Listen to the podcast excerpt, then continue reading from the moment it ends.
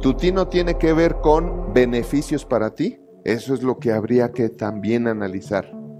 A todo lo que le he atinado finalmente y verdaderamente, ciertamente, ha resultado en beneficios para mi vida y para mi familia. Porque si esto fuera una escala de medida de hombría, pa chihuahuas, ¿dónde estaríamos, no?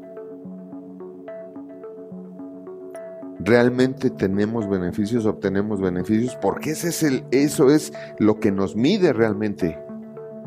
O sea, no te, no te mide que tengas muy buenas ideas. Conozco hombres que cada año, cuando se reúnen con su familia en Navidad o en, Año Nuevo, te cuentan y te dicen que tienen las super ideas que hasta, ahora sí, este año es el mío, ¿eh, compadre? Mm, hasta trabajo te voy a dar, hasta coche vas a ver. Y el otro año lo mismo. Pero no son las ideas lo que mide una hombría. No son las buenas intenciones, no son las ganas. No son las palabras, porque a veces hablamos que, pues, bárbaros, ¿no? O sea, hasta como que queremos imponer cuando hablamos acá bien, ¿no? ¿Qué pasó, compadre? ¿Verdad que sí, compadre? ¿O no, compadre? ¿Se hace o no se hace, compadre? Ah, ¿cómo? No, compadre. Pero ¿de qué caso tiene que hasta hablemos así o alardiemos si finalmente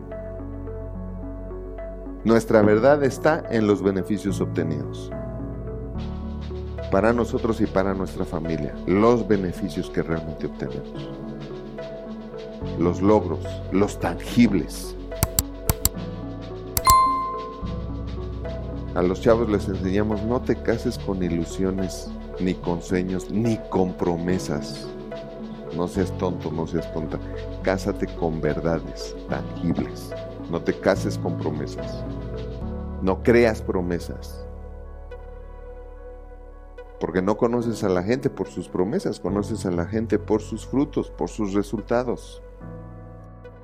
Coméntanos tú qué opinas, síguenos en nuestras redes sociales y no te pierdas todo el contenido que tenemos para ti y tu familia. Nos vemos la próxima.